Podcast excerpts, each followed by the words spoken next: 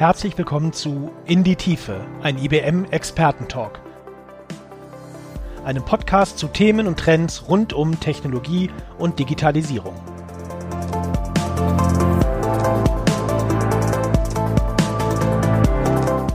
Ich fahre zum Flughafen, ich fahre zum Bahnhof, so ich das wieder darf, wieder verreisen kann.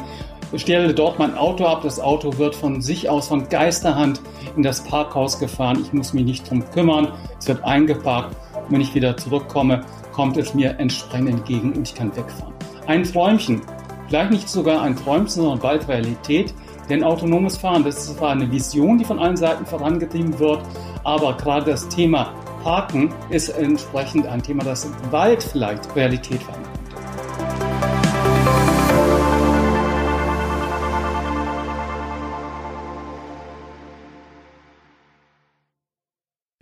spreche heute mit drei Experten, die ganz konkrete Antworten geben können und die genau zu diesem Thema uns Auskunft geben. Äh, ich begrüße ganz herzlich Stefan Jensowski. Er ist Copernicus Co-Founder und CEO. Und Stefan, ihr beschäftigt euch mit dem großen Zukunftsthema autonomen Fahren und ihr arbeitet wirklich ganz konkret an Lösungen für den Bereich eben automatisiertes Einparken. Englisch Automatic Wallet Parking, kurz AVP. Stefan, kannst du uns kurz erläutern, was das ist? Sehr gerne.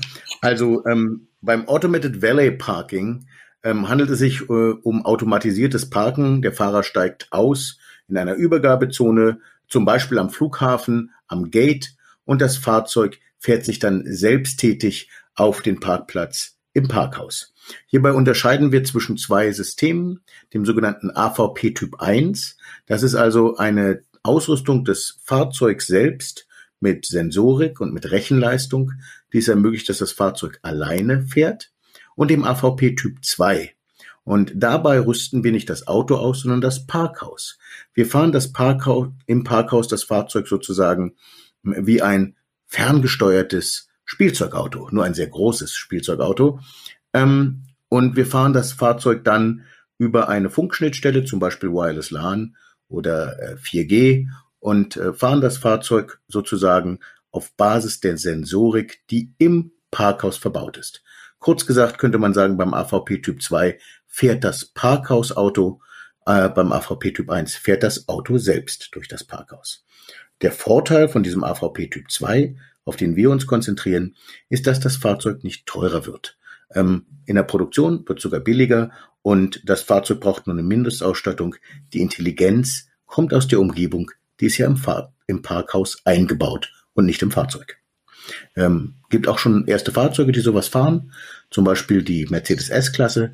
Ähm, die ist ein erstes Fahrzeug mit dieser Technologie. Wir aber erwarten, dass diese Technologie in den nächsten Jahren sehr schnell sich durchsetzen wird, weil sie eben die Autos nicht teurer macht, sogar günstiger macht in der Produktion und deshalb sehr schnell zu einer Massen, äh, zum Massenphänomen kommen, äh, es kommen wird, äh, zur massenhaften Verbreitung es kommen wird.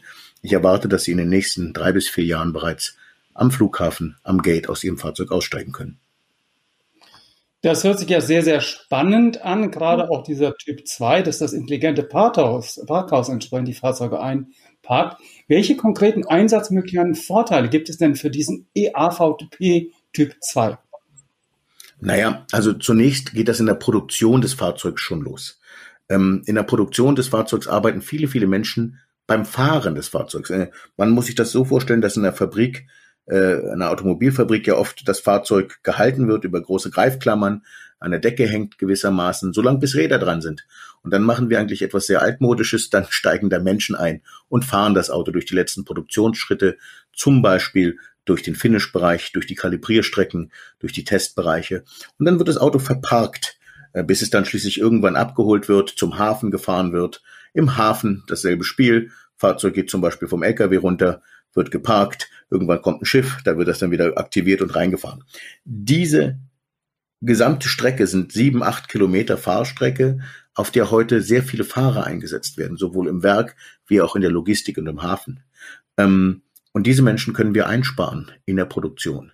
Dadurch wird es sofort günstiger, so ein Fahrzeug äh, zu produzieren, wenn es sich durch ein Gebäude führen lassen kann. Ähm, gleichzeitig ist es eine große Hilfe beim Parken dann, ähm, für Autofahrer ist es natürlich sehr bequem. Sie können am Supermarkt direkt aus dem Supermarkt zum Beispiel in die Tiefgarage kommen und dort fährt Ihr Fahrzeug vor, wenn Sie ähm, die Rolltreppe herunterkommen oder aus dem Lift kommen. Ähm, die Parkhäuser werden ja auch immer enger. Ähm, Beschädigungen nehmen dabei zu ähm, und wir können durch AVP auch diese Beschädigungen ähm, reduzieren. Gleichzeitig hat Valet Parking grundsätzlich einen Vorteil. Das kennt man aus den USA so ein bisschen. Valet Parking gibt's ja eben dort mit Menschen, mit Fahrern schon und die parken immer dort ihre Autos, wo es sehr voll wird. Zum Beispiel bei einer Messe, wenn Sie mal auf der CES in Las Vegas waren, kennen Sie das vielleicht. Oder in New York City, da wo eben Fläche sehr teuer ist. Warum? Weil Valet Parking insgesamt die Flächeneffizienz erhöht. Sie können die Fahrzeuge zum Beispiel hintereinander stellen und wenn dann das hintere Fahrzeug raus muss, fahren Sie halt das vordere Fahrzeug erstmal weg. Und das geht aber nur, wenn Sie die Fahrzeuge entsprechend fahren können. Ähm, und deswegen kann man die dann auch so Bumper to Bumper in einer Reihe zum Beispiel abstellen. Schließlich natürlich noch das ganz große Thema E-Mobilität. Wir wissen, ähm, dass es momentan einen großen Trend zur E-Mobilität gibt. In Deutschland beispielsweise haben wir natürlich Rekordverkaufszahlen, die ja auch staatlich gefördert werden. Ähm, gleichzeitig werden aber die Ladepunkte in Deutschland nicht in dieser Weise mehr. Gerade in urbanen Gebieten herrscht da ein Mangel. Und natürlich gibt es nichts Dümmeres, als wenn ich in ein Parkhaus zum Beispiel im Hotel einfahre mit einem relativ leeren Elektroauto, komme da abends an und alle Ladepunkte sind schon besetzt. Ähm, in der Nacht werden dann die Autos natürlich irgendwann voll geladen sein, aber die fahren sich da nicht weg. Äh, und selbst wenn, dann müsste ich nachts um vier oder um fünf aufstehen, wenn der erste wieder wegfährt und äh, da mein Auto ranhängen, das äh, weiß ich nicht und äh, im Zweifel müsste ich zumindest aufgeweckt werden. Das alles kann autonomes Parken und Rangieren ablösen. Wir können also Fahrzeuge von einem Ladepunkt, wenn sie vollgeladen sind, wegfahren und ein anderes Fahrzeug dahin rangieren. Und das führt zu einer viel höheren Effizienz bei öffentlichen Ladesäulen, Ladepunkten ähm, und wird dazu führen, dass die Elektromobilität für uns alle auch handhabbar wird und nützlich wird. Stefan, herzlichen Dank auch gerade für diese aktuelle Perspektive auf das Laden von E-Autos. Das ist sicherlich ein interessantes Thema. Und nun möchte ich euch alle drei ins Gespräch einbeziehen, nacheinander. Stefan, äh, wenn du anfängst, was ist denn das Geschäftspotenzial und das Entwicklungspotenzial von AVP? Naja, also erstmal ist Parken ein Riesengeschäft. Ich nehme mal nur die Vereinigten Staaten als eine Größenordnung. Äh, in den USA gibt es zwei Milliarden Parkplätze. Ähm, es gibt 600 Millionen bezahlte Parkplätze, also doppelt so viel wie dort äh, Menschen leben. Und da gibt es natürlich ein riesiges äh, Umsatzpotenzial. Heute schon setzt die Parkindustrie in den Vereinigten Staaten alleine Milliarden Umsätze jedes Jahr um. Ähm, gleichzeitig ist es so, dass die ähm, Menschen ja im Zuge der Urbanisierung auch immer mehr in Situationen kommen, wo man vielleicht in Stadtgebiete gar nicht mehr reinfahren darf und dort zum Beispiel umsteigen muss auf People-Mover-Systeme, auf zum Beispiel autonome Shuttle-Systeme in der Zukunft. All diese Dinge führen dazu, dass es einen höheren Bedarf an Parken gibt noch als heute. Ähm, wir glauben, dass Parken insgesamt so etwa gleich teuer bleiben wird. Ähm, dass aber der Parkvorgang selbst effizient sein wird. Vielleicht wird er ein klein wenig teurer sein, so eine Art Convenience-Fee, wenn ich da am Flughafen am Gate aussteige, ist es halt ein Stück teurer.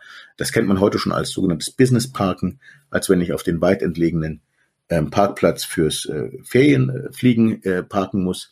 Das Interessante ist aber, dass wir mit unserer Technologie den Menschen zusteigen lassen können im Business Parking und das Fahrzeug dann verparken können in relativ entlegenen Urlauberparkplätzen.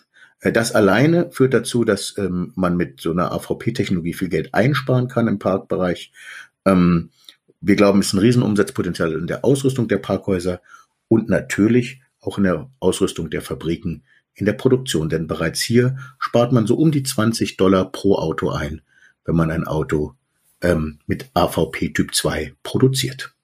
Ich begrüße nun meine Kollegen Axel Ogeischus und Dr. Christian Eckenberger von der IBM und würde euch nun bitten, äh, eure Perspektive, unsere Perspektive auf das Thema AVP zu geben. Axel, wenn du bitte anfängst.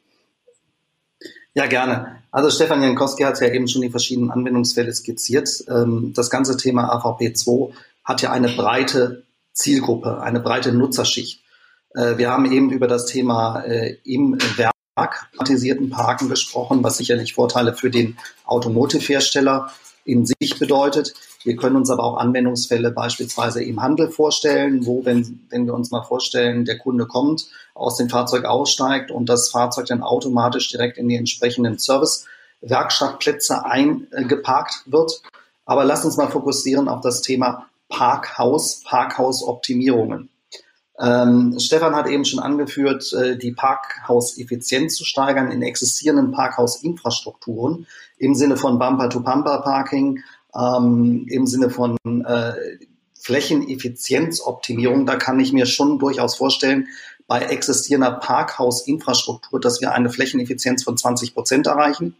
Ja, wenn wir diesen äh, Auswirkungen gerade in eng bebauten Städten, ähm, in öffentlichen ähm, Parkraumbewirtschaftungen uns vorstellen, ja, dann ist das, denke ich, ein äh, sehr großer Zielwert. Darüber hinaus äh, kann man sich natürlich in Zukunft bei einer äh, durch weiteren Durchdringung von AVP2 auch vorstellen, neue Parkhausarchitekturen, die ermöglicht werden. Also beispielsweise Parkhäuser zu bauen ohne Rampen, mit Aufzugsystemen, ohne Bodenlinien, mit verengten ähm, äh, Parktaschen und ähnliches. Äh, hier sehe ich durchaus Potenzial von weiteren äh, Flächeneffizienzen von 40 bis 50 Prozent. Also wahnsinnige ähm, Einsparungsmöglichkeiten, Effizienzsteigerungen im öffentlichen Parkraum, was sicherlich auch in unserer aktuelle Diskussion äh, bezüglich Nutzung des öffentlichen Raums durch Fahrzeuge, durch äh, Autos, durch Verkehrsteilnehmer ähm, ja, befürwortet wird. Christian, was kannst du noch hinzufügen? Ja, also es wurde von Stefan Jensowski ja schon erwähnt, diese Convenience Fees oder Premium Fees. Und das bedingt natürlich eine Gesamtlösung, ähm, wo man auch feststellen kann, wie Angebot und Nachfrage sind. Ähm, ich möchte einfach ein Beispiel, das mir auch schon konkret äh, äh, passiert ist, erwähnen. Ich äh, habe einen Termin in der Stadt. Äh, ich stehe vom Parkhaus. Äh, es ist ausgelastet. Ich müsste 10 bis 15 Minuten warten. Und da wäre ich selbstverständlich äh, dafür, dass ich äh, einen höheren Preis bezahle, dass das Auto automatisch parkiert wird und ich komme rechtzeitig äh, zu diesem Meeting. Es wurden auch schon Zahlen erwähnt in den USA und jetzt sind wir ja in Deutschland und ähm, äh, da möchte ich äh, alleine äh, in, in Deutschland zwei Zahlen in den Raum werfen, die von äh, Marktanalysten erwähnt wurden. Also in Deutschland äh, ist das Potenzial für Valet Parking heute etwa bei 28 Millionen ähm, Euro und das dürfte bis auf etwa 43,7 Millionen sich steigern im Jahre 2029. Ähm, ich habe ja auch erwähnt, es ist eine Gesamtlösung. Das ist ja total spannend, äh, was äh, Copernicus, äh, Copernicus Automotive mit ihrer künstlichen Intelligenzlösung da schon äh, zustande gebracht hat äh, und weiterentwickelt. Das muss aber eingebettet werden in eine Gesamtinfrastruktur und da kommt IBM in, ins Spiel. Also einerseits muss es in die ähm, sogenannten Backend-Systeme integriert werden. Das ist zum Beispiel in der Produktion, in die Produktionsanlagen des äh, Automobilherstellers oder eben auch äh, in die Gesamtlösung eines äh, Parkhausbetreibers, der wissen möchte, wie die verschiedenen Parkhäuser ausgelastet sind, um allenfalls auch diese erwähnten Convenience Fees anzupassen. Oder aber es gibt möglicherweise Einzelhändler oder Shoppingcenter in der Umgebung, die sagen, ich möchte äh, einen Teil der Parkkosten übernehmen, wenn der Kunde, der sein Auto automatisch parkiert hat, bei mir etwas kauft. Dann äh, betrifft das ja auch die gesamte Netzinfrastruktur. Die gesamte Lösung, die muss ja hoch verfügbar sein. Äh, es gibt ja nicht Ärgerliches, wenn dieses System stillsteht für alle Beteiligten, den Autofahrer wie auch den Parkhausbetreiber. Und da haben wir ja bei IBM global äh, eine sehr hohe äh, Erfahrung und, und, und eine gute Reputation, die ganz, den gesamten Unterhalt äh, ähm, wahrzunehmen, um sicherzustellen, dass dieser Betrieb einwandfrei läuft. Wir haben auch eine äh, Architektur, die nennt sich Edge Computing, die hervorragend äh, sich eignet äh, für diese Lösung. Einerseits braucht es äh, Computer, auf der diese künstliche Intelligenzlösung von Copernicus vor Ort läuft, weil das Fahrzeug muss ja in kürzester Zeit bremsen können, wenn ein Objekt vor, der, vor dem Auto steht, das nicht dorthin gehört. Das heißt, diese Latency ist sehr kurz, das ist vor Ort. Dann gibt es aber Bereiche, die sehr gut und geeignet sind, in der Cloud zu betreiben. Wie erwähnt, dieses Ticketing-System, die Analyse, wie die Auslastungen sind über die Parkhäuser hinweg etc., das muss oder darf zentralisiert werden, wie auch die gesamten Updates, die gemacht werden müssen, zum Beispiel für die Kameras, äh, die äh, Firmware-Updates auf den Servern etc. Und dafür nutzen wir als Grundlage äh, Red Hat OpenShift, das sich hervorragend äh, für diesen Bereich äh, eignet. Christian, ganz herzlichen Dank für diese technische Perspektive. Es ist logisch, es war logisch, da muss natürlich entsprechende Logik, äh, entsprechende IT dahinter. Axel, wird jetzt das Parkhaus, werden die Parkhäuser so Data Center? Ja, absolut. Ja, ich denke, ähm, äh, Christian hat es eben schon angeführt, äh, wir brauchen auf jeden Fall eine intelligente Infrastruktur im Parkhaus. Heute reden viele über Edge Clouds, Edge Clouds in der Fertigung um äh, die Datenübertragungsraten zu optimieren und hier keine Engpässe im Netzwerk zu erzeugen. Und genauso eine Lösung kann ich mir also sehr gut für das AVP2-Thema im Parkhaus vorstellen. Das heißt, kleines Datacenter im Parkhaus mit einer entsprechenden Software, Softwarearchitektur, äh, vorkonfiguriert, implementiert, bereitgestellt und dann letztendlich gewartet, inklusive dem ganzen äh, Kamerathema, der Gesamt, also die Gesamtinfrastruktur, die als Lösung ähm, für ein Parkhaus betrieben werden muss, installiert werden muss und betrieben werden muss. Eine Anmerkung an der Stelle, insbesondere der laufende Betrieb, sprich nach der Erstimplementierung, wird oft vernachlässigt und ist insbesondere für eine 24 mal 700-prozentige Verfügbarkeit im Parkhaus absolut mandatory. Es ist kritisch, es muss immer laufen. Du hast das ja sehr schön äh, jetzt dargelegt. Stefan, willst du noch aus deiner Perspektive, aus der Perspektive von Copernicus Automotive etwas hinzufügen? Na, wir sind natürlich sehr froh, hier mit IBM zusammenzuarbeiten. Ähm, ich glaube, das ist eine, eine gute Kombination, weil wir auch diesen ähm, die weltweite Verfügbarkeit so als Startup ja gar nicht äh, sicherstellen könnten. Ähm, wir sind natürlich darauf spezialisiert, diese Software zu bauen. Das ist eine KI-Software. Das ist eine klassische künstliche Intelligenz, äh, die Deep Learning und Reinforcement Learning Ansätze kombiniert und damit auch immer besser wird über die Zeit. Ja, das System wird sich selbst ähm, lernend verbessern. Es wird immer ähm, stabiler, es wird immer besser in den letzten Monaten. Und ich denke auch, dass wir damit eine sehr starke ähm, ja, Software haben, die eben in der Lage ist, das erste autonome Fahren wirklich für Konsumenten zu realisieren, was man so in der Alltagswelt sehen wird. Danke für die Blumen, dass du äh, uns hier als IBM entsprechend genannt hast, äh, Stefan. Axel, was macht denn aus unserer IBM-Perspektive uns zum richtigen Partner für diese Lösung? Also ich denke, es sind äh, zwei wesentliche Elemente. Auf der einen Seite das Thema Technologie und Technikinfrastruktur. Ja, Stefan hatte eben schon äh, ausgeführt, mit Copernicus Automotive haben wir eine sehr innovative, selbstlernende KI-Software fürs AVP2-Thema mit an Bord. Aber alleine Software hilft nichts. Darunter liegen, muss eine Architektur liegen, eine Softwarearchitektur, aber natürlich auch eine Infrastrukturarchitektur. Und hier kommen wir mit unserem Datacenter im Parkhaus respektive mit unseren äh, Edge Computing Komponenten von der Infrastrukturperspektive sehr gut ins Spiel. Ja, das ist eine, äh, ein Part der Geschichte. Das zweite hatte ich eben angesprochen, das ganze Thema Implementierung, aber auch Wartung nach der Implementierung in einem globalen Kontext. Stellen wir uns vor, es gibt ein Parkhaus in Brasilien, in Sao Paulo oder auch ein Parkhaus in, ähm, äh, in USA oder auch in Europa. Das ist eine weltweite, äh, weltweite Verfügbarkeit von Service-Dienstleistungen, Implementierung, aber auch Wartungsdienstleistungen, wo wir als IBM, als Global-Unternehmen natürlich sehr, sehr gut aufgestellt sind. Und last not least ähm, in, in dem Thema Infrastruktur Services auch das Thema Backend-Integration. Ich kann mir durchaus vorstellen, dass jeder OEM, jeder Automotive-Hersteller letztendlich eine bestimmte ähm, Endbenutzer-App äh, zur Verfügung stellen müssen, die natürlich gebrandet ist. Das heißt, äh, VW möchte vielleicht ein, unter dem Brand VW eine Parking-App äh, anbieten für das Frontend, für den Fahrer, respektive andere Hersteller möchten das in ihrem Namen gebrandet haben.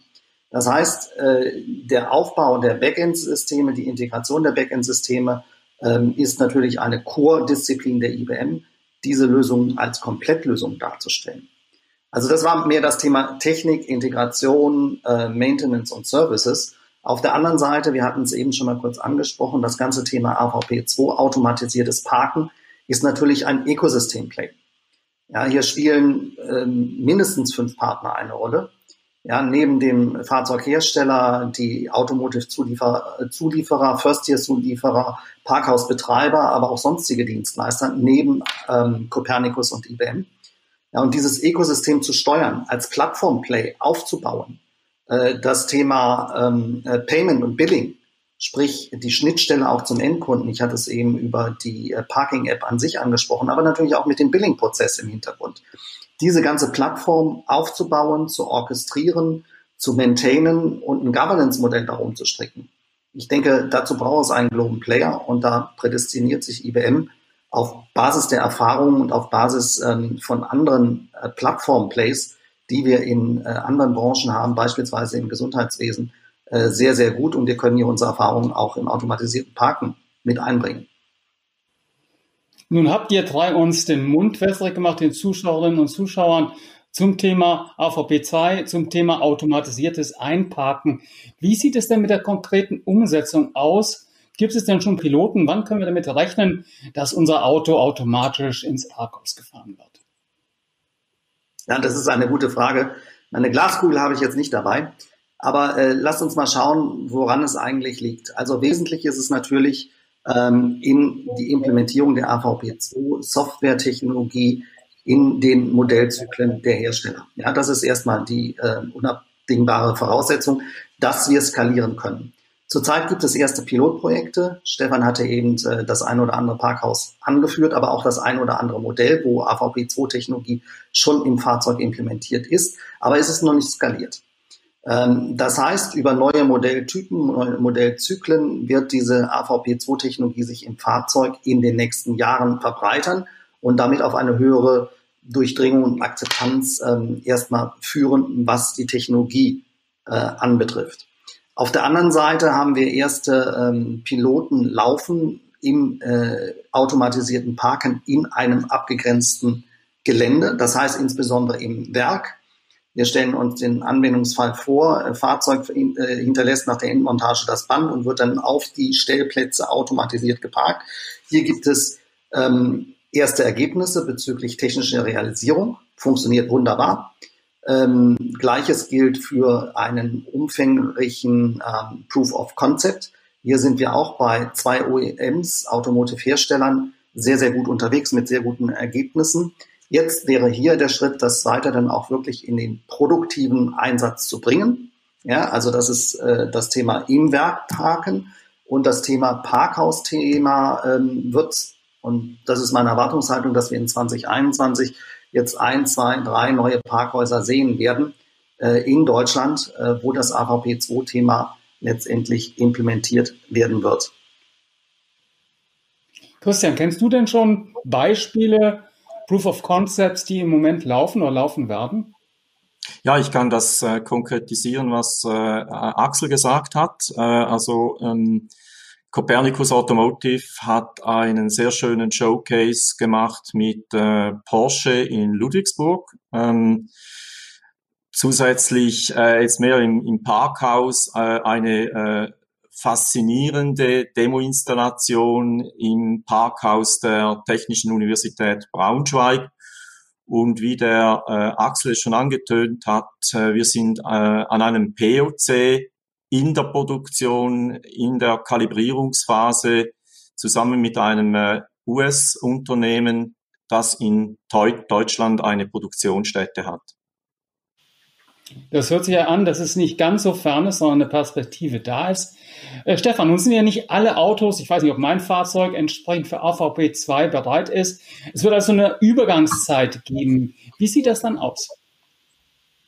Naja, ähm, zulassungsrechtlich ist das schon so, dass man ähm, im Prinzip hier die Fahrzeuge ab Werk damit ausrüsten muss, weil ja ein Stück Software in die Fahrzeuge hineingehen muss, äh, was es uns erlaubt, äh, die Fahrzeuge gewissermaßen mit einer künstlichen Intelligenz fernzusteuern, wenn sie äh, parken und rangieren. Äh, das ist, äh, ich hatte schon erwähnt, äh, in einem Fahrzeug der Mercedes S-Klasse bereits durch unseren Mitbewerber Bosch realisiert worden. Für viele andere Fahrzeuge ist diese Technologie AVP Typ 2 aber angekündigt. Ich denke, wir werden relativ bald sehen, dass viele Hersteller sagen werden, wir machen das. Und zugleich muss man ja auch Parkhäuser ausrüsten und ausstatten. Denn wir haben hier ein klassisches Beispiel von Metcalfe's Law vor uns. Ne? Der Wert, das ist so ähnlich wie beim ersten Telefon. Das hat keinen Wert, solange niemand anzurufen ist.